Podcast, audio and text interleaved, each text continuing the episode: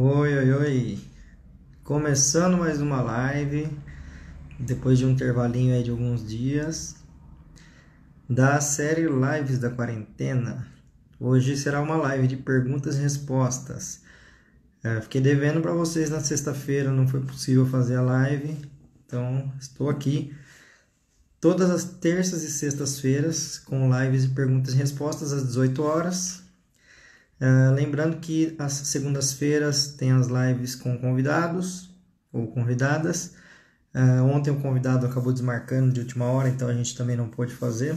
Mas toda segunda-feira, live com convidados, algum profissional. E todas as quartas-feiras, às 18 horas, live com alguma mulher com o tema Como foi seu parto. Então hoje é terça-feira, live de perguntas e respostas. Uh, tem a caixinha aí de perguntas que está no meu Stories, então é só você entrar lá no Stories e mandar pergunta.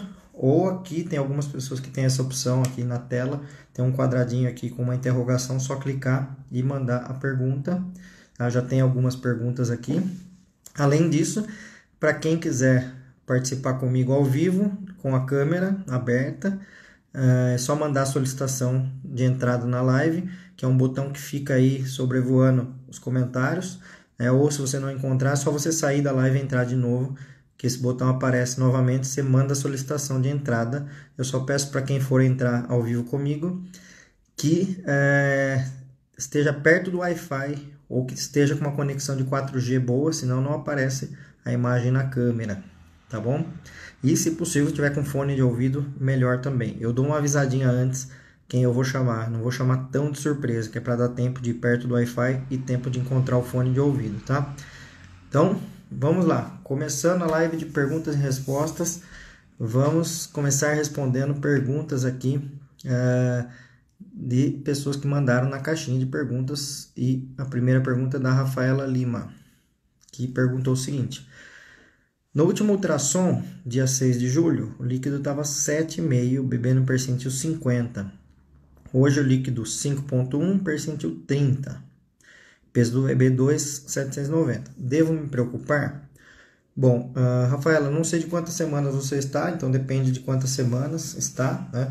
Um, um, líquido abaixo de 8 já a gente começa a ficar de olho pensando em oligoamínio, né? Que é a diminuição da função placentária, ou seja, diminui a quantidade de água que está passando para o bebê. Então a gente pensa, ó, lá na frente pode ser que falte oxigênio para o bebê, Portanto, a gente fica mais em cima dessa questão, pensando numa indução do parto como necessária em alguns casos. Tem casos que entram em trabalho de parto antes do problema maior acontecer, né?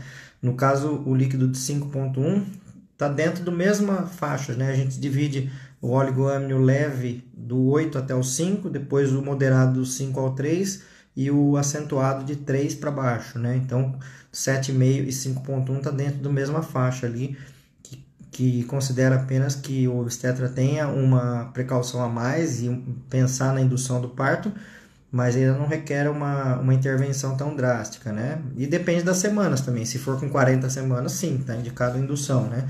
Se for com 33, 34 semanas, não sei quantas semanas você está.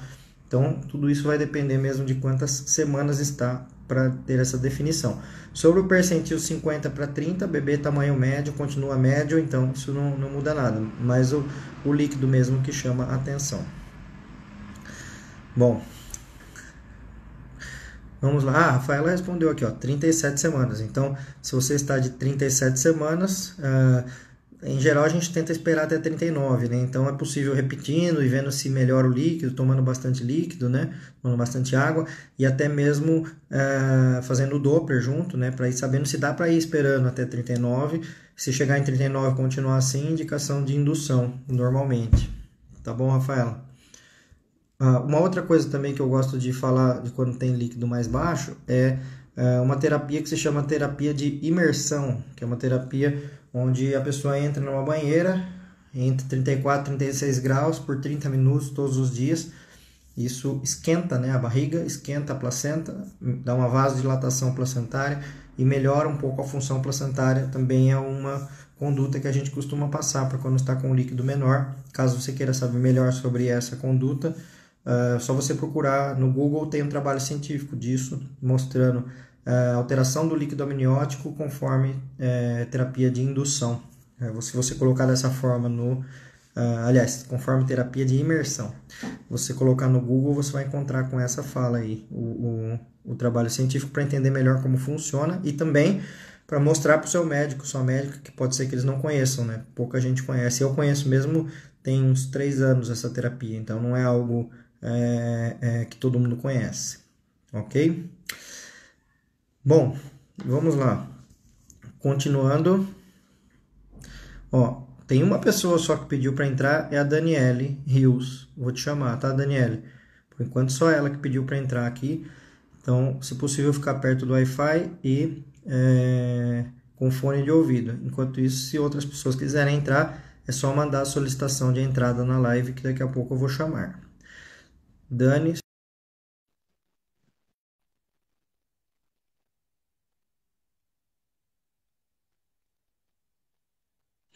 Tá entrando.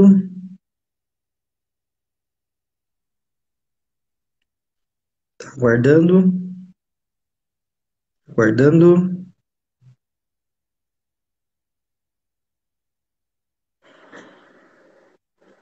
Por enquanto tá aguardando. Não sei se a conexão que pode ser o motivo de estar demorando um pouquinho. Não a minha conexão, mas a conexão da Dani. Pode ser que seja o caso. Hum, hum, hum.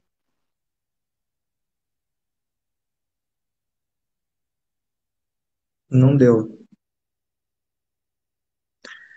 Ó, Dani, se você estiver me ouvindo, possível ficar perto ali da,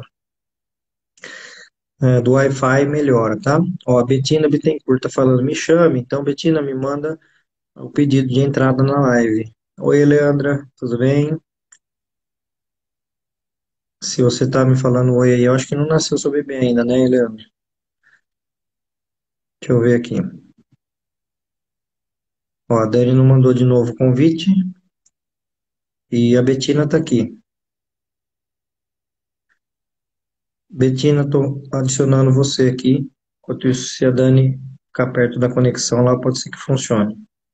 Recusou. Então não deu também. Vamos lá. Betina Bittencourt. Ah, então são duas Betinas. Então, eu tô mandando para você, Betina Bittencourt, para entrar comigo. Agora Oi. deu. Oi, Betina. Tudo bem? Tudo e você? É, tudo ótimo, graças a Deus. Faz tempo que eu tô aqui na peleja para entrar. que bom que deu certo. Ótimo. Diga. Então, Braulio, esses dias eu fiz uma maratona no seu na sua página do YouTube. É, vi muita, muitas coisas sobre mecônio, diabetes gestacional e hoje exclusivamente eu recebi a, o resultado da minha do meu do, do meu teste, né, de intolerância à glicose. E eu acho que eu fiquei assim, eu, eu acho que eu, eu assisti pela metade o vídeo que você fala a respeito de não, de não passar necessariamente a diabetes para o bebê. É, eu glicemia em jejum, deu tudo ok, dentro dos valores de referência. Porém, após duas horas, deu 180, 180, 148, sendo que o valor de referência era 140. Hum. É, não estou com diabetes, né? Calma aí, vamos, vamos, vamos por partes. Você está de quantas semanas? Estou com 34 semanas e 3 dias. Tá. E, e... É, só uma coisinha, que eu também já havia assistido um vídeo onde você fala que a partir das 34 semanas é recomendável que se diminua ali o consumo de carboidrato, já que a gente quer um parto normal e tudo. E eu já tinha essa essa meta ali. Mas aí com esse resultado, aí é que, que eu tenho essa preocupação. Tá, vamos falar de novo do resultado. Quanto que deu em jejum, você lembra? 88. Tá, daí você colheu sangue quantas vezes depois? Duas, duas vezes, uma hora depois e duas horas depois. Uma hora deu quanto? 188. E duas horas? 148. Tá, então na verdade é a seg segunda medida que está alterada, tá? Hum. Que a, a, primeira, o normal é até 92, então foi ok, tá? A segunda até 183, então essa aí que está um pouco alta. tá? Uhum. E a terceira até 153, aí deu 140 e pouco, então essa tá normal. O que tá alterada é a segunda medida, tá? Certo. Quando a gente tem uma medida alterada na gestação, seja na curva glicêmica, seja naquele exame de ponta de dedo, ou seja na glicemia de jejum que colhe é, de rotina no pré-natal, uhum. uma medida alterada já é suficiente para a gente considerar o diagnóstico de diabetes gestacional, tá? Uhum. Uh, a questão é a seguinte, tem diabetes e diabetes, né? Vamos para, do, para pensar nos dois extremos. A melhor diabetes de todas é aquela que só dá um exame alterado e nunca mais dá nenhum outro alterado. O bebê fica com o peso correto, o líquido amniótico correto, tá? Uhum. E a pior diabetes é aquela onde o bebê fica com peso acima do esperado, o líquido amniótico aumenta, as glicemias começam a aumentar cada vez mais e precisa usar insulina, tá? Uhum. Então, uh, o fato de a gente falar tem diabetes estacional não significa que é o pior, né? Pode uhum. ser que seja o melhor, tá? Eu sempre vejo um lado positivo de descobrir que tem a diabetes gestacional, porque pelo menos um empurrãozinho a mais para fazer uma dieta Sim, adequada. Né? Exatamente. Né? Então tem esse lado positivo aí que é fazer a dieta. Uh, uma coisa importante para saber da diabetes gestacional é que não é culpa da mãe, não é que a mãe come errado e deu diabetes gestacional, tá? E sim é uma doença placentária sim. que onde a placenta começa a produzir fatores que consomem a insulina da mãe portanto, sobra glicemia, sobra açúcar no sangue da mãe, e se isso passa muito para o bebê, o bebê cresce demais e faz muito xixi, por isso que cresce, fica o peso grande e com bastante líquido amniótico, né?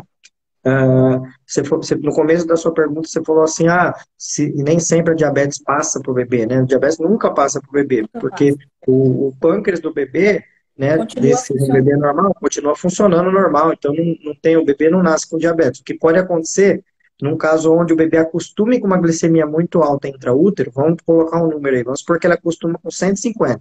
Todo dia, 150, 150, 150. Quando o bebê nasce, o leite da mãe não tem 150 de glicemia, tem menos, é 80, 90. E aí ele está acostumado com mais glicemia. Então pode ser que o bebê faça uma hipoglicemia depois que nasce, entendeu? Agora, diabetes o bebê não tem, né?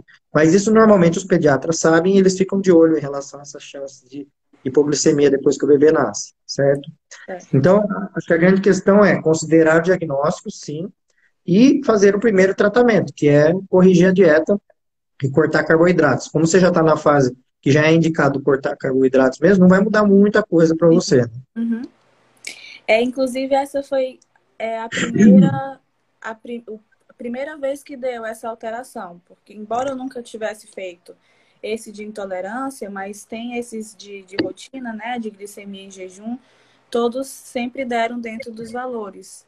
Aí uhum. eu já estava também um pouco ali desconfiada, né, ali, mas eu assistindo seus vídeos eu vi até essa parte onde você diz sobre ser ter essa diferença, né, das diabetes, da diabetes normal ali, sem sem estar tá, é, gestante e sobre essa questão da placenta, minha preocupação mesmo, que eu acho que eu não, não cheguei a assistir o vídeo todo, foi essa do, do bebê, porque eu não sei, assim, eu vou fazer ainda ultrassom, é, mas eu sinto ali que ele é meio grandinho.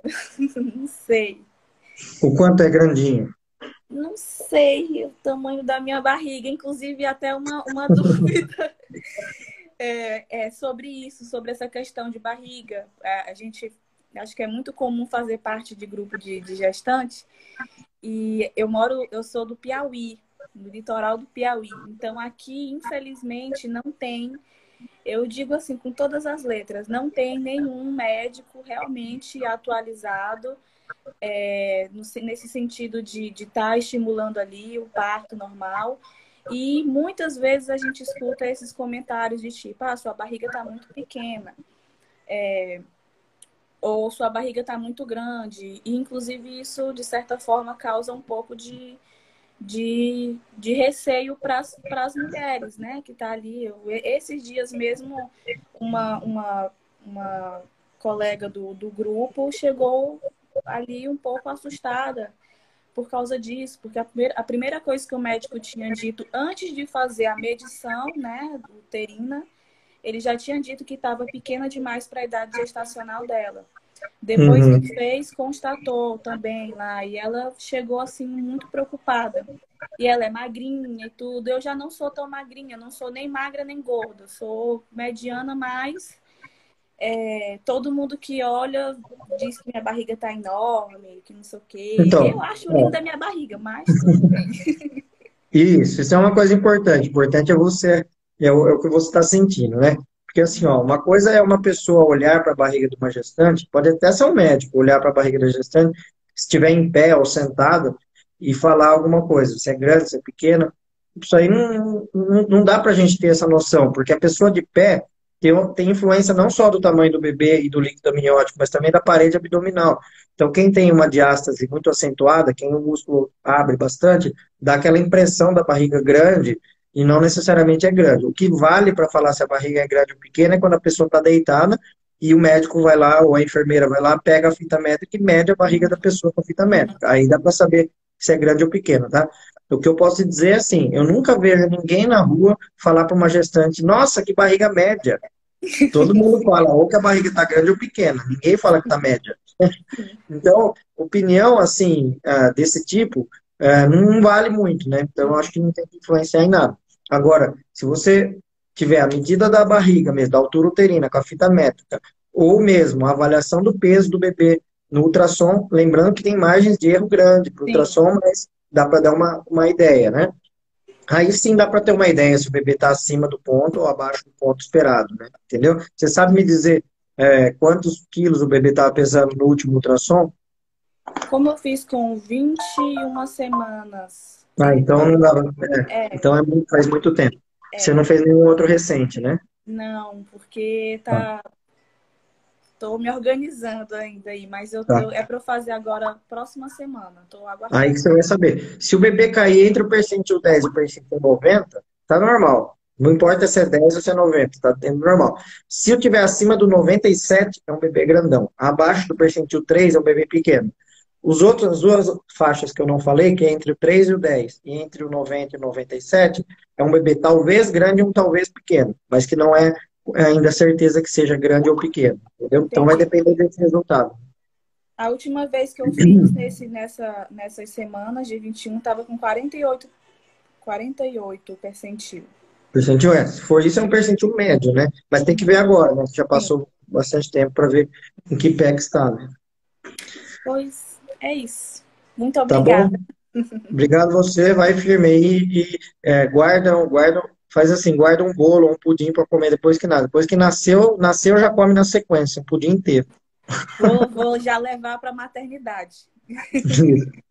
então tá Obrigada, bom. viu? Boa sorte, boa, boa hora.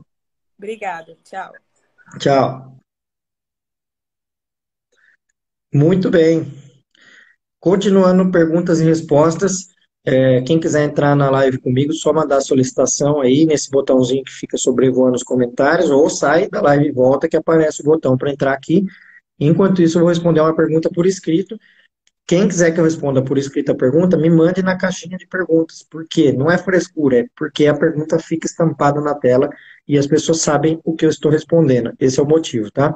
Então, tem algumas perguntas aqui nas caixinhas, uh, que eu já tinha, inclusive, lido e vou responder uma aqui que eu achei interessante, que é, cadê, cadê, cadê? Aqui, ó, Aline, Aline.fol. Ela pergunta o seguinte: existe mulher que não dilata? E a resposta é depende. Que existe, existe. Se você, agora mesmo aqui na, na live, se a gente fizer um, uma pequena enquete aqui e perguntar se tem alguém por aqui que teve uma cesárea porque não dilatou, nós vamos encontrar uma pessoa que não dilatou e foi com uma cesárea. Ou seja, existe. Agora, a grande questão é por que foi feita essa cesárea. Né? Porque, se a gente for pensar na época que não existia cesárea, então vamos colocar daqui 200 anos atrás, não tinha cesárea. Se tinha, era uma raramente perdida em, em, algum grande centro. Então, 200 anos atrás não tinha uma cesárea. As mulheres não dilatavam? O que acontecia com essas mulheres? Eu sempre sugiro que vocês pensem nessas situações. E aí, quando não tinha, né, como era? Será que não dilatava? E a resposta é não, não existe não dilatar. Né? Vocês já ouviram falar de alguma mulher que ficou um ano com o bebê dentro da barriga e não dilatou? Não existe, tá? Então, o que, que existia antigamente, quando não existia cesárea? Existia assim, todas as mulheres dilatavam, tá? A imensa maioria delas tinha parto normal, sendo que a imensa dessa, da maioria dessas mulheres tinham parto normal com bebê vivo, tá? Algumas tinham parto normal, tô falando de 200 anos atrás, tá? Algumas tinham bebê, parto normal com bebê morto, tá? E aí cabe a obstetrícia identificar quem que é esse bebê porque já está com uma insuficiência placentária, ou seja, ou com uma restrição de crescimento, ou com diminuição de líquido amniótico, ou a mulher está hipertensa, que é um reflexo da insuficiência placentária, né? E cabe ao médico ou à médica obstetra induzir esse parto antes que tenha um problema maior, né? E aí, então, a dilatação ocorrerá através de uma forma induzida, né? Artificial e não natural. Mas essa pessoa vai dilatar também, tá? Então, mas no passado, essa pessoa tinha um bebê que nascia em óbito, tá? E tinha aquelas mulheres que dilatavam quase tudo, ou seja, 9, 10 centímetros de dilatação, e o bebê não nascia. Simplesmente travava aqui e não saía da bacia da mãe. E esses casos a gente descobriu né, através de é, trabalhos científicos, que eram casos de mães com diabetes gestacional, onde não havia um controle. Então o bebê ficava com 6 quilos, 5 quilos e meio, e não nasciam. E aí inventaram a cesárea por esse motivo, inclusive. Um bebê que não nascia de forma alguma. Mas, respondendo a sua pergunta curta e grossa, existe mulher que não dilata? Existe porque tem um monte de médico que faz cesárea na mulher que não dilatou, alegando que ela não está dilatando. Então, existe. Agora, se houver uma condução correta da gestação, ou seja, espera natural primeiro, se não vier natural, fizer uma indução do parto da forma adequada, todas vão dilatar. Tá? A cesárea aparecerá apenas por outros motivos, que seriam chegar a 9, 10 centímetros de dilatação e mesmo assim o bebê não ter passagem, ou durante a dilatação, durante o parto, começar a diminuir a oxigenação do bebê e ser necessário uma cesárea, que são os dois motivos de uma cesárea durante o trabalho de parto. Ok? Próxima pergunta agora será no ao vivo com uma pessoa que eu vou chamar aqui. Deixa eu ver se ela voltou aqui. A Dani não voltou. Bom, quem fala, me chama, chama eu, me chama, tem que mandar a solicitação aqui, senão eu não consigo chamar, tá? É, Adriele de Toledo, eu vou chamar você, tá bom? Ah, então, se puder estar perto do Wi-Fi, com fone de ouvido, a coisa funciona melhor. Estou adicionando a Adriele. Hum.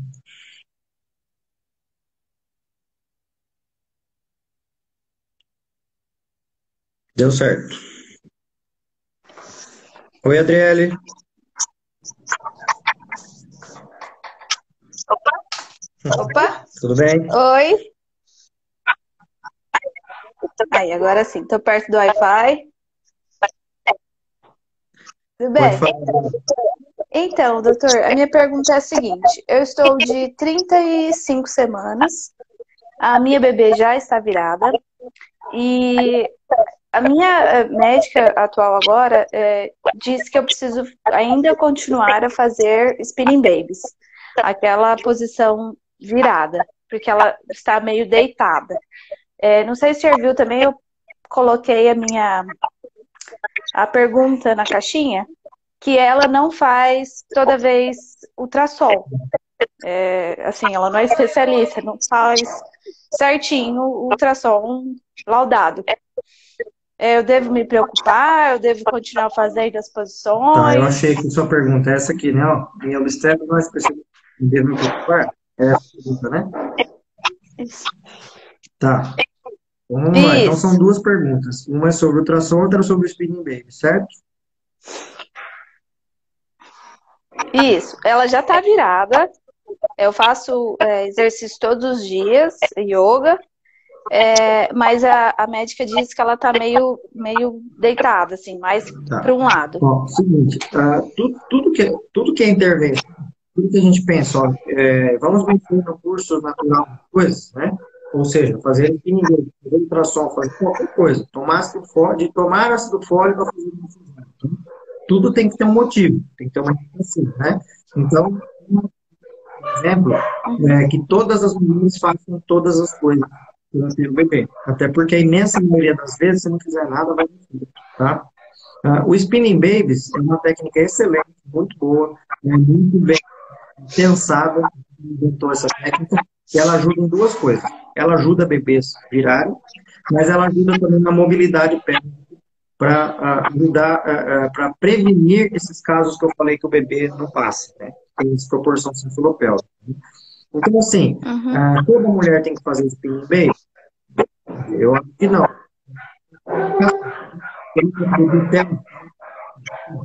E quando a gestacional e o bebê está ficando no percentil um pouco acima, eu também acho que é interessante melhorar a mobilidade pélvica.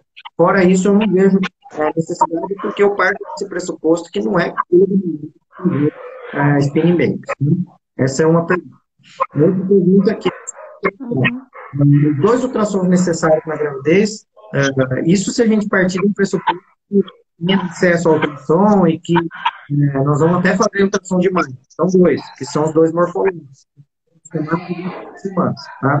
Mais ou menos por aí. Fora isso, qualquer ultrassom que, que, que, precisar é complementar. Por exemplo, se a barriga crescer demais, a gente pede um se é muito bebê ou se é muito líquido. Se a barriga crescer de menos, pouco bebê, líquido, né? Para isso que serve a consulta obstétrica. Então, ah, vamos que nove entre dez obstetras não são ultrassonografistas. Ultrassonografia é uma outra especialidade, a pessoa tem que fazer outro, outro curso uhum. para ser ultrassonografista. Então, ah, e outra, as enfermeiras obstetras todas, para entender é, de gestação e de parto, elas não fazem ultrassom também. Né? Então, se fosse assim, estaria faltando uma, uma parte aí da, da, da, da... Não é esse o caso. Entendi. Por quê? A medida da fita métrica, aquela que mede a barriga, ela é mais fiel para a gente saber se as coisas estão normais ou alteradas. Então, a partir dessa medida a gente pensa se tem que pedir ultrassom. Entendeu? Se a barriga estiver grande demais, eu tenho que pedir. Se tiver pequeno, ah, tá. Agora, ação de rotina. Um Entendi. E aí, se fizer ultrassom na hora que tem que fazer, eles cobram um peso do bebê exagerado, que nem é real, porque o ultrassom superestima. E aí, vamos supor, faz um ultrassom com 38 semanas, dá 4,5 kg o bebê. Aí, e aí, quando nasce o bebê, o bebê tem 3,5 kg. Essa situação só atrapalhou, né? Então, uhum. o som tem que ter como experiência. Entendi.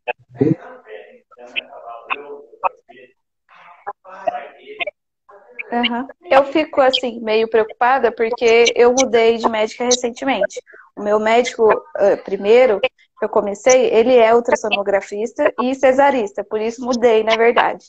Aí eu fico, ficava meio pensativa, né? Nossa, ela não faz ultrassom igual o outro médico faz. Então, eu fiquei meio com medo, meio receosa nesse Olha sentido.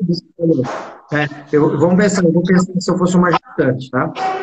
E eu tivesse de um lado um, um, que é ultrassonografista e do outro uma médica que não faz ultrassom, que mede a barriga métrica e que estimula o spinning bem. Não tenho dúvida que eu iria nessa médica. Exato. Porque as coisas andam juntas, né? Então, é. É, é, fazer o é. ultrassom toda a consulta, ah, muitas vezes, inclusive, leva a achar coisas que vão indicar uma cesárea sem. Então, tá tudo certo. Isso que você me falou aqui, eu fico muito tranquilo você com uma médica essa postura do que com o outro que faz ultrassom em toda a consulta e que faz cesárea em todo mundo.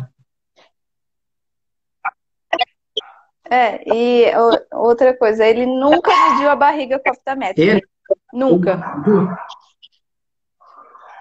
O médico do que você, o primeiro que você ia, nunca mediu a fita métrica, é isso? Pois é, então, nunca. então isso não é isso não é para Natal. Isso chama-se ginecologista. A gente tem obstetrícia. Isso é um médico cirurgião ginecologista que também atende grávida, uhum. né? Ou seja, que não faz não faz obstetrícia real, ah, né? Não trabalha. É, é, é, a mesma coisa que eu fosse um cozinheiro e falasse que eu faço macarrão instantâneo todo dia. É, e a minha expectativa é cozinheiro que eu sou. Exato. Muito obrigada, doutor. Essa Obrigado a você. Boa sorte. Boa hora para você. Tchau, obrigada. Tchau, tchau. Obrigada. Muito boas as perguntas dela. Bom, vamos lá para uma caixinha de perguntas e respostas. Deixa eu ver aqui.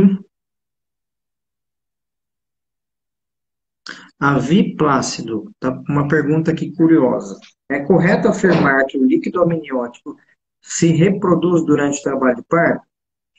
Sim, mas eu não entendi o porquê da pergunta, mas eu vou responder mesmo assim. Uh, por quê? O que é líquido amniótico? Vi, é Vi, né? Perguntou. Líquido amniótico é o xixi que o bebê faz. Então, uh, ah, 99% do líquido amniótico é o xixi que o bebê faz lá dentro que vai acumulando. Então, a sua pergunta é: é correto afirmar que o bebê faz xixi durante o trabalho de parto? A resposta é sim. O bebê pode ser que faça, pode ser que não faça. Tá? A grande questão que eu falei, o porquê dessa pergunta, é porque eu não entendi o porquê que você quer saber isso, uh, sendo que uh, isso não vai importar em nada para o parto. Tá? Talvez, eu estou tentando ir aqui algum caminho que chegue até essa pergunta, que seria, uh, será que ela está pensando que pouco líquido faz faltar oxigênio para o bebê? Eu estou pensando nisso, tá? Porque muita gente acha isso, né? Só que aí o que eu sempre falo sobre isso é o seguinte: o útero não é um aquário e o bebê não é um peixe. Então o bebê não respira no líquido amniótico. Então não é igual um aquário, se você tirar água, o peixe é, morre com falta de oxigênio. Se tirar a água do útero, não acontece nada com o bebê. Tá? Uh, simplesmente, se, se, rompeu a bolsa e saiu o líquido amniótico, ficou uma entrada ali para uma possível infecção. Então, o capítulo desse assunto se chama infecção da bolsa, não tem nada a ver com a parte de oxigenação, e também se produz ou não produz durante o parto, não vai mudar nada, entendeu? Essa que é a grande questão. Mas eu acho importante perguntas assim, por isso que eu coloquei, tá? Porque mesmo perguntas que podem parecer que são muito é, é, um, ou corriqueiras, ou até mesmo que não fazem sentido, se a pessoa perguntou, é porque tem algum sentido, porque alguém falou alguma coisa para ela, porque alguém ligou uma coisa com a outra e às vezes uh, uh, deu a entender alguma coisa que não necessariamente faça sentido. Então, por isso que eu acho importante responder, mesmo que a pergunta pareça que, que não tem sentido. Ou seja, não existe pergunta besta, pergunta boba. Toda pergunta é importante. Deixa eu ver aqui quem pediu para entrar comigo.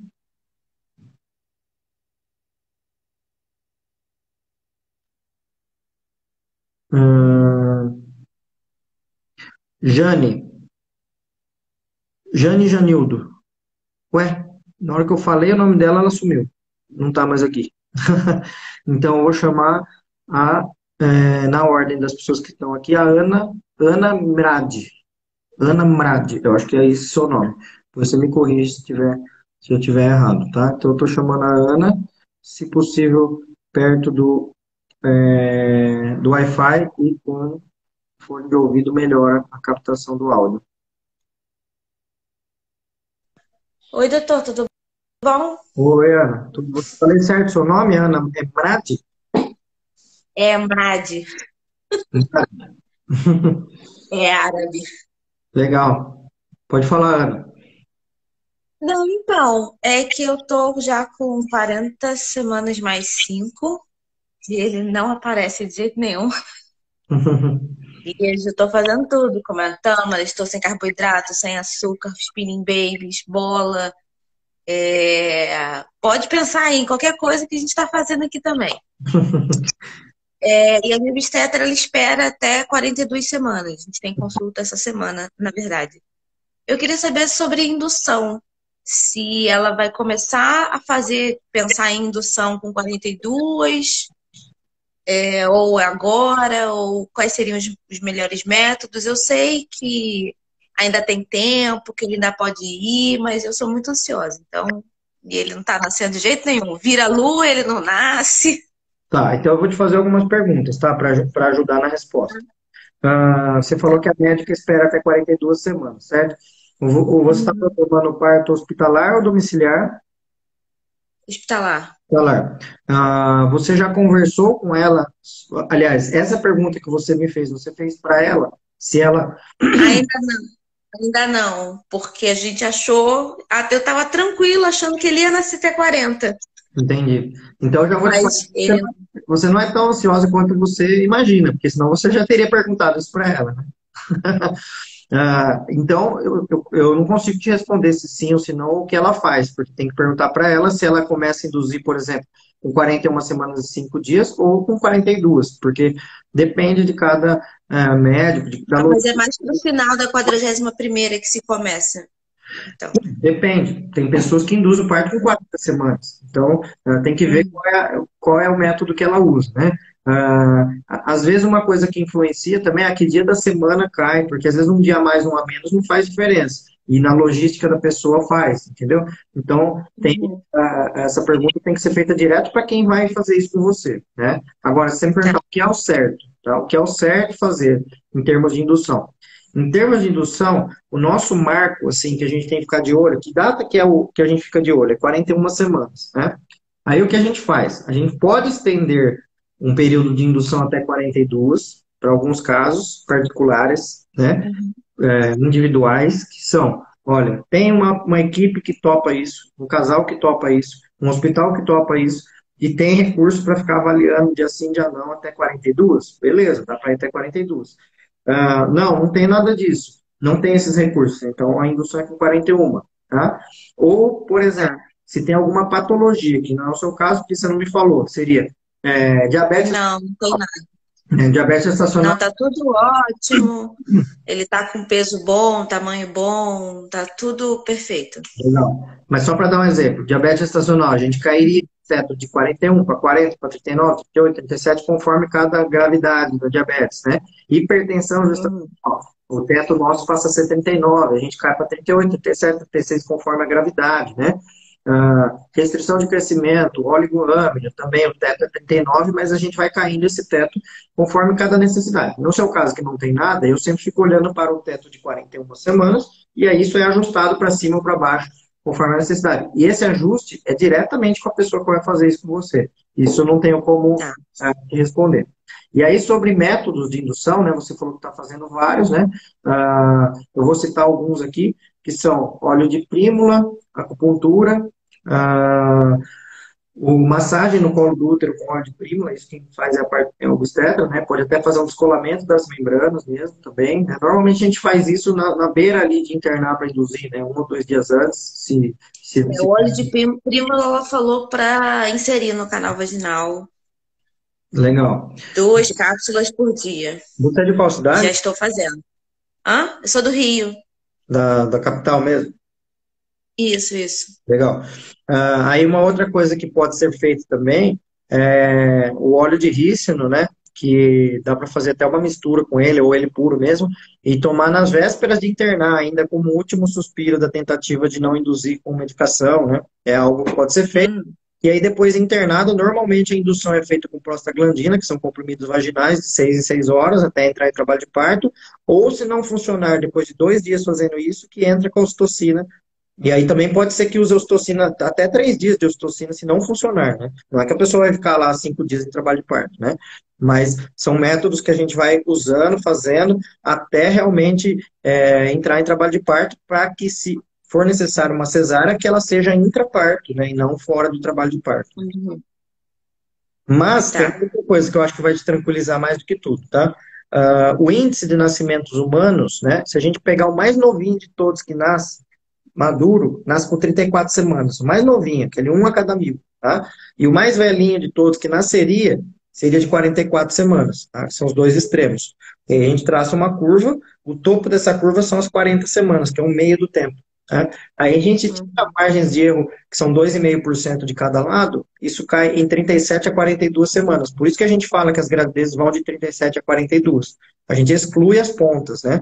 Mas Uh, veja que com 41 semanas ainda falta 15 mais 2,5, falta 17,5% dos bebês para nascer dessa idade gestacional. Então tá, não é que não. Sim, hoje, é, hoje a gente até fez uma, uma outra e ela falou, a, a, a ultrassonografista falou lá que ele tá cheio de líquido ainda, que a placenta tá grau 2, e que ainda tem muito tempo para ele ficar aqui. ele não tá com cara de que vai sair ainda. Entendi. Mas que tudo isso pode mudar de um dia para o outro. Não. Mas que bom, se você está com uma obstétrica, apoia a parte normal, que trabalha com indução, você está num caminho muito legal para ah, para que você entre em trabalho de parto e que tenha o melhor desfecho no final, né? Eu nunca falo que o melhor desfecho no final é o parto normal. Em alguns casos, na minoria dos Sim. casos, será cesárea, mas que pelo menos passe por todo o trabalho de parto, você, com certeza você está nesse caminho, né? E uh, seja o melhor caminho no final, né? A chance é sempre maior de parto normal. Uh, quem usa esse método normalmente tem 90% de chance de parto normal e 10% de chance de uma cesárea. Então. É... Ah, então tem como fazer esses métodos é, antes de propriamente ir para o hospital e, e entrar, e, enfim, entrar logo com remédios e ocitocina, tudo isso. Com certeza. A, as medicações são sempre a última etapa né, da, da, da indução.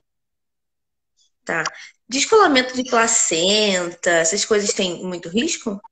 Descolamento de placenta não, não é essa palavra que você quer dizer, você quer dizer descolamento de membrana, né? De ah, membrana, é isso. Descolamento de placenta, o bebê morre, daí não dá certo. Agora, é... descolamento de membrana é quando a, a gente faz um toque, massageia a entrada do colo do útero e solta a bolsa, né? Solta a entrada da bolsa, isso. faz um sangramento ali, esse sangramento provoca contrações, né? Isso é, é, é o que eu falei agora há pouco.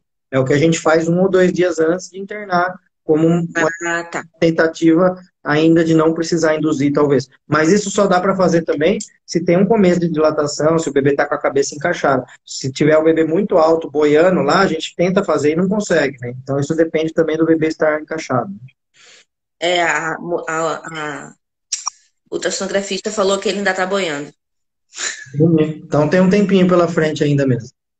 É, ela falou, ele ainda tá boiando, ainda não tá encaixado não, ainda não desceu. Eu falei, ai meu Deus. Mas fico tranquila que ele tá bem, mas dá uma ansiedade, né? Passa do tempo.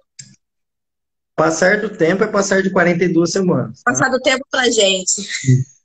Então, uma dica que eu dou, para você já está no, no, final, mas uma dica que eu dou para todo mundo é sempre considerar o teto da gestação as 42 semanas e usar essa data na cabeça ali, internalizar essa data, né? Para não ficar com aquela. Uhum. Qual é, qual é a sua data provável que passou com 40 semanas? Era 30. 30. Então você coloca mais 30 de 13, né? 13 de agosto, que é a, a, a, a, o 42 semanas. Então, ficar com 13 de agosto. Então, até 13 de agosto, muita coisa pode acontecer, né? Assim como uma pessoa que tem uma data provável 10 de abril, ou sei lá, 10 de. Vamos pegar agora, 10 de agosto. Tem que colocar lá, 24 de agosto é o teto, né? E não ficar com a data provável na cabeça, porque senão dá essa sensação de passar do tempo. Uma coisa é ter a sensação que passa do tempo, outra coisa é realmente passar do tempo, né? E no seu caso ainda tem um tempo pela frente. Né? Ainda tem. Tá bom, é isso. Obrigada. Vai tranquila, tá? Depois volta aqui no, no direct no Instagram e conta como foi, por favor. Tá bom, obrigada. Obrigado a você. Tchau. Boa hora, tudo de bom, boa sorte. Obrigada.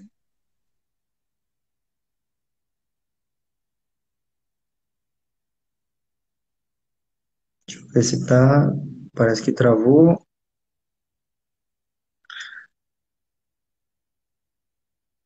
Hum, hum. Acho que deu uma travada. Bom, vamos lá. Deixa eu ver se eu consigo colocar uma pergunta na tela. Uh, me deem um help aí. A Ana está na tela para vocês ainda ou eu estou sozinho na tela para vocês? Porque para mim ela ainda está aqui. E acho que ela não saiu. acho que ficou travado nela.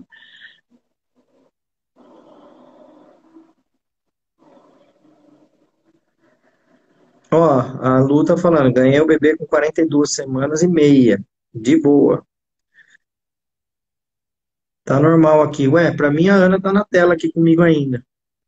Então eu acho que deu alguma travada aqui. Vamos ver é, se não vai cair, tá? Vou colocar aqui uma pergunta na tela e depois eu vou chamar a Jane, que é a Janilda, que eu tinha tentado chamar e ela caiu. Já fica no jeito aí perto do Wi-Fi e com fone de ouvido. Ah, agora deu certo, saiu. Ó, a Tereza tá perguntando assim, ó pequeno hematoma retrocoriônico, 11 semanas. É só uma colocação, eu imagino que seria o que seria isso, né? Ocorre o seguinte, que a cada 10 mulheres grávidas, 5 tem um pequeno hematoma, tá? faz parte do, da, do acoplamento do saco gestacional no útero ter uma veinha, um vasinho ali que rompe e que forma um hematominha ali, tá? Então, sempre que se a gente procurar em todas, a gente vai achar esse hematoma em 50% das grávidas, tá? Nem sempre isso é alguma coisa, a maioria das vezes não é nada. Algumas vezes isso é um indício inicial de um aborto, tá? Então, uh, tem abortos que começam com hematoma retrocoriônico, uh, mas não são todos os casos, né? Em geral, metade dos casos não é nada. Metade dessas metade, né, 50% que tem esse hematoma, metade dessa metade não tem é, é, nenhum problema, a gestação vai em frente, né? Isso só dá para saber realmente acompanhando uh, através do pré-natal e depois da realização desse exame repetido. Bom, vamos lá então para o ao vivo. Vou chamar Jane, Jane Janildo. Pronto, estou te chamando.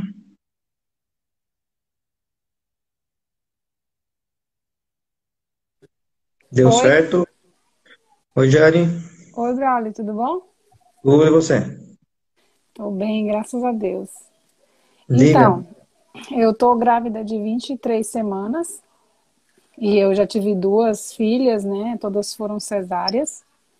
É, entrei em trabalho de parto das duas, porém fui encaminhada por uma cesárea é, que não tinha o porquê, mas enfim, vou entrar nesse quesito aqui, né? Tá. E eu tô querendo, eu vou tentar um parto normal, então dessa vez eu tive um. Contratei um médico humanizado, que é o doutor Alexandre, aqui em Palmas, Tocantins. Meu amigo. E aí. É, né? Pois é. Vamos, vamos tentar e vamos, quem sabe, conseguir. Na verdade, eu tô com o meu ultrassom morfológico, eu nunca tive problema de diabetes. É, sempre tive normal, na, tanto sem estar grávida quanto tá na, nas minhas gravidez. Mas a minha bebê ela deu um pouco grande e também gordinha aqui na morfológica. Eu fiquei pensando se isso é um índice de eu posso estar com diabetes gestacional. Ainda não fiz o exame, vou fazer na outra semana. Quanto que é o grandinho? O que, que deu de grande aí? Ele deu 28 centímetros de estatura, com 20 semanas. Hum e dois dias, né? E ele deu 392 gramas, hum. né? E o percentil 98, se eu não me engano, tá aqui. Tá. Esse exame, ele, tá, ele foi feito é, comparado com a sua última menstruação? Você já tinha feito a conta da última menstruação e foi feito a partir daí? Foi a partir da, da, da, minha, do meu ultrassom. Primeiro ultrassom que eu fiz com sete semanas e cinco dias. Porque com a menstruação dá uma diferença de duas semanas. Hum, dá uma diferença. Uma diferença bem grande. Semanas e cinco dias é que deu essa conta, né? É isso? Isso. Tá, e aí. Tá, só me, eu tô, tô abrindo a tabela aqui, por isso que eu tô olhando aqui pro lado. Você fez ultrassom com, com, com 22 semanas, é isso? 20 semanas e dois dias. Segundo essa primeira ultrassom, né? Porque se fosse pela minha menstruação, daria duas semanas a mais. Entendi. Pela sua menstruação, daria 22, é isso? Isso. Tá. E o peso deu 300 e quanto? 392 gramas. Tá. Ah, bom, quando se faz um ultrassom precoce, como você fez, né, bem no comecinho, essa data ela é bem fiel, né? Desde que tenha sido feito corretamente o ultrassom, é uma data bem fiel, dá para comparar bem, né? Então, eu imagino que desses sete semanas até as 20, as 20 que você fez ali, estava certinho essa conta, né? Para ajustar em 20 semanas e não 22, né? Eu imagino que no ultrassom de sete semanas você esperava que ia estar de 9, mas estava de 7. É isso, né? Isso. deu, né? Uhum. É, bom, nesse caso, nesse exame especificamente, o bebê está grande para a idade gestacional. Porém, é muito cedo ainda para pensar que esse bebê vai, vai pegar essa curva e continuar crescendo. Pode ser que ele, ele tenha um pico de crescimento, depois ele normaliza e fica dentro dos percentis esperados, né? Uh, como hoje é indicado fazer exame de curva glicêmica para todas as grávidas, eu imagino que você fará também, né? Isso então, ele passou para mim. Isso, então vai dar para ter uma ideia se apenas é uma curva, o bebê deu uma espichada de crescimento e depois vai normalizar, ou se pode ser algo realmente que esteja influenciando no crescimento, tá? Tem uma outra coisa que a gente saber também que tem bebês grandes que são grandes por natureza e que não têm diabetes gestacional, né? Então, Isso, então, por... foi, Foi o que a médica da ultrassom também falou para mim, porque eu sou bem grande. E meu marido também. Você tem e minhas quantos filhas, eu, eu tenho 1,70 e meu esposo tem quase 1,80. Tá. Já, já... Pode ser isso, pode ser que seja um bebê que naturalmente é grande, né? Recentemente eu tive acompanhamento de dois casos, né? Um deles, que a, a gestante, na primeira gestação, ela tinha tido um bebê de 40 semanas com 3,8 kg.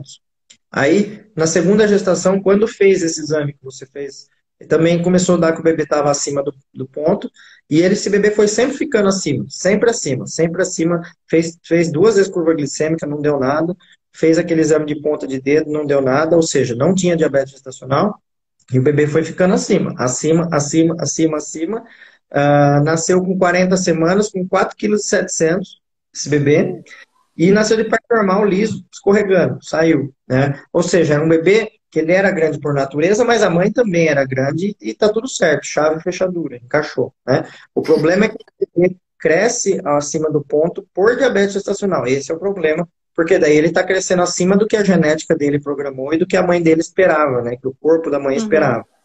Então, mesmo que fique grande. E o segundo caso que eu tive foi um caso também que a pessoa tinha duas cesáreas anteriores e que também foi é, ficando acima dos percentis, tá?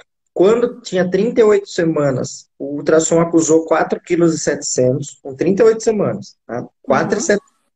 Ou seja, era um bebê que estava estimado grandão. Aí a gente fez descolamento de bolsa, fez acupuntura, ela entrou em trabalho de parto no outro dia, Aí, no outro dia, o bebê nasceu, um dia depois do exame que dava 4,700, pesando 3,800. Dava 900 gramas de erro. Né? Então, tem essa questão. Então, a grande preocupação não é se o bebê está acima ou abaixo ou não. É saber se tem diabetes gestacional. Se não tem diabetes gestacional, tá tudo certo. E se tem, tem que fazer as condutas para diabetes gestacional, entendeu? E se o bebê é, seja grande e tudo bem, uh, eu confesso para você que é, é, partos mais difíceis que eu já acompanhei não tinham a ver com o peso do bebê. O bebê tinha 3,200, 3,400 e foram partos difíceis. E teve partos de bebês grandões de 4,700, 4,800 que o bebê saiu escorregando. Então, não é o tamanho do peso do bebê necessariamente que preocupa, e sim se tem a diabetes gestacional ou não, entendeu? Certo. Tá bom, então. Bom? Obrigada. Bom, sorte. Depois você me conta o que que deu e manda um abraço para o Alexandre aí. Faz tempo que eu não vejo ele. Tá bom, mando sim. Tá Até mais, Braulio. É, tchau. tchau. Bom, estamos quase no final da live, ainda tem mais um tempinho aqui. É, só uma questão, aliás, uma questão não, um, um, um recado para vocês, que é o seguinte, é, quem já me acompanha aqui há um tempo já sabe, porque eu sempre venho falar aqui, que eu gosto de responder todo mundo. E antes eu ficava muito ansioso, que eu não conseguia responder todo mundo. Inclusive, as primeiras lives que eu fiz, tinha live de três horas e meia, quatro horas. então, eu consegui responder todo mundo. Saía todo mundo com fome daqui, inclusive, né? E aí, com o passar do tempo, eu fui ajustando isso de uma forma que eu conseguisse responder todo mundo e que também as coisas fossem é, encaixadas dentro de uma lógica, né? Então, hoje eu faço duas lives de perguntas e respostas, uma na terça uma na sexta, às 18 horas. Eu respondo bastante gente, como eu fiz hoje, tá? Mas tem um outro caminho que eu consigo responder todo mundo, todo o resto das pessoas que eu não consegui responder agora, que foi um site que eu montei que se chama planejandoparto.com.br, tá? planejandoparto.com.br, que é um site onde eu montei um programa nesse site, tá? Eu vou mostrar para vocês aqui como é que é esse site. Quem quiser que eu responda mais perguntas, todos os dias eu estou lá neste grupo aqui respondendo. Você entra lá no site, tá aqui, ó, planejandooparto.com.br. Aí você cai nesse site aqui. Aqui tem um vídeo explicativo de como é esse programa, tá? Aí aqui embaixo tem a parte escrita de como funciona o programa Planejando o Parto. E depois tem tudo que tem neste programa aqui, ó. Tem 11 módulos em vídeos, ou seja, tem 10 horas de vídeos que eu já gravei antes, todos organizados em forma de temas, para que é, você não tenha dúvidas, ou, ou melhor, se sobrar dúvidas, né? Quer ver? Olha só o conteúdo. Vou clicar aqui e abrir quais são os módulos. Olha lá. História do parto na humanidade, como chegamos até aqui. Depois, o que é normal, ou seja, o que é fisiológico na gestação e no parto. Depois eu explico o que pode dar errado, né, as patologias na gestação e no parto. Depois, por que sentir dor né? A dor do parto, métodos de alívio, falar sobre dor. Depois, como eu sei que está tudo bem com o bebê, ou seja, avaliação e monitorização da vitalidade fetal. Depois, quem é capaz de me ajudar na gestação e no parto? Ou seja, como formar a equipe transdisciplinar que ajuda no parto. Sétimo, onde é o melhor lugar para ter o bebê? Aí eu falo aqui de locais, escolha de parto, parto em casa, parto hospitalar e os sistemas de atendimento no Brasil, convênio SUS particular. Depois, oito, parto normal versus cesárea. Opa, foi aqui. Parto normal versus cesárea, entendendo riscos e benefícios de cada um. Então serve inclusive para quem pensa em ter uma cesárea.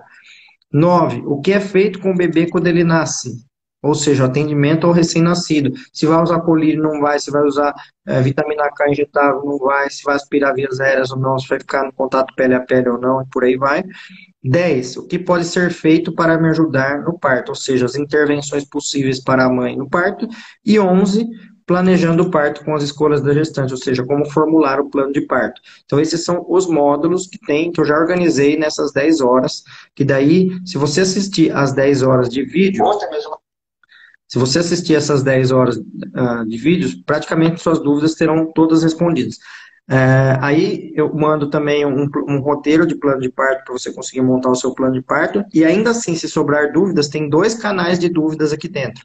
Um é um grupo no Facebook, que eu respondo dúvidas diariamente, que é um grupo que sai a partir desse programa, e rodas que eu tenho feito pelo Zoom, às quintas-feiras, em, em quintas-feiras alternadas, com quem entra no programa para eu responder pelo Zoom, que daí eu consigo responder muita gente ao mesmo tempo.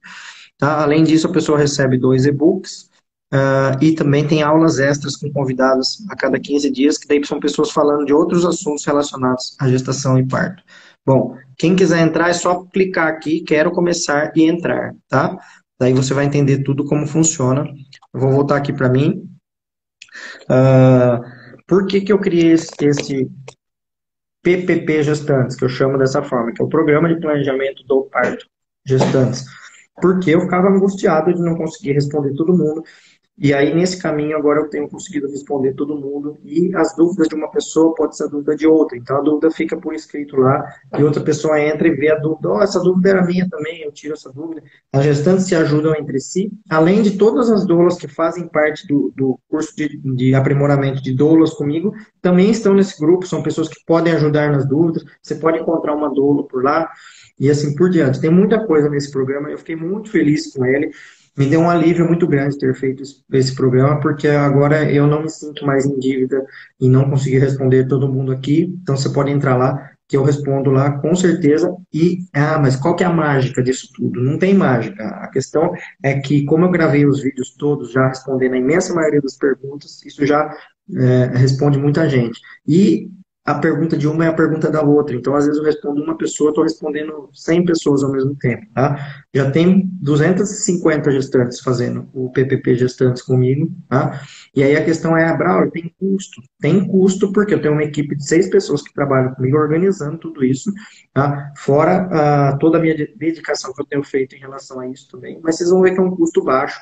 Uh, só entrar lá, tem as explicações de como faz, é um custo mesmo que é para dar certo, para você poder uh, uh, ter essas informações. E eu tenho certeza que é um custo muito menor do que se gasta com a falta da informação e um problema que aparece depois, entendeu?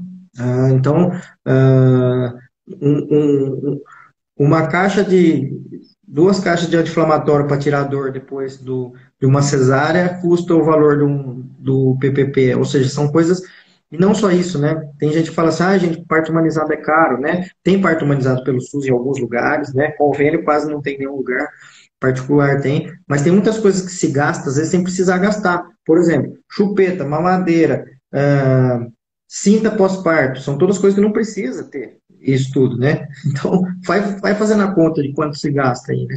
Ó, uma chupeta, uma mamadeira e uma cinta pós-parto dá o preço do PPP gestantes. Então, não é questão do custo, e sim do entendimento da informação uh, que eu quero passar para vocês. E não adianta informação sem agregar um conhecimento, né? E essa que é a minha ideia que é passar um método, uma forma de você conseguir fazer um planejamento de parto, seja pelo SUS, pelo convênio particular, para você voltar depois para mim e contar, Braulio, deu certo aquilo que a gente planejou, mesmo você não sendo médico do meu parto, mesmo eu tendo parto aqui no Piauí, no Maranhão, no Amazonas, Rio Grande do Sul, no Paraná, no Mato Grosso do Sul, onde quer que seja, tá?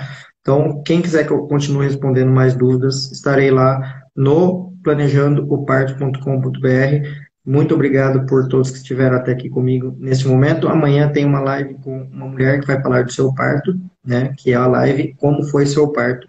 E aí ela vai vir dar o depoimento pra gente. Gente, muito obrigado por hoje. É só.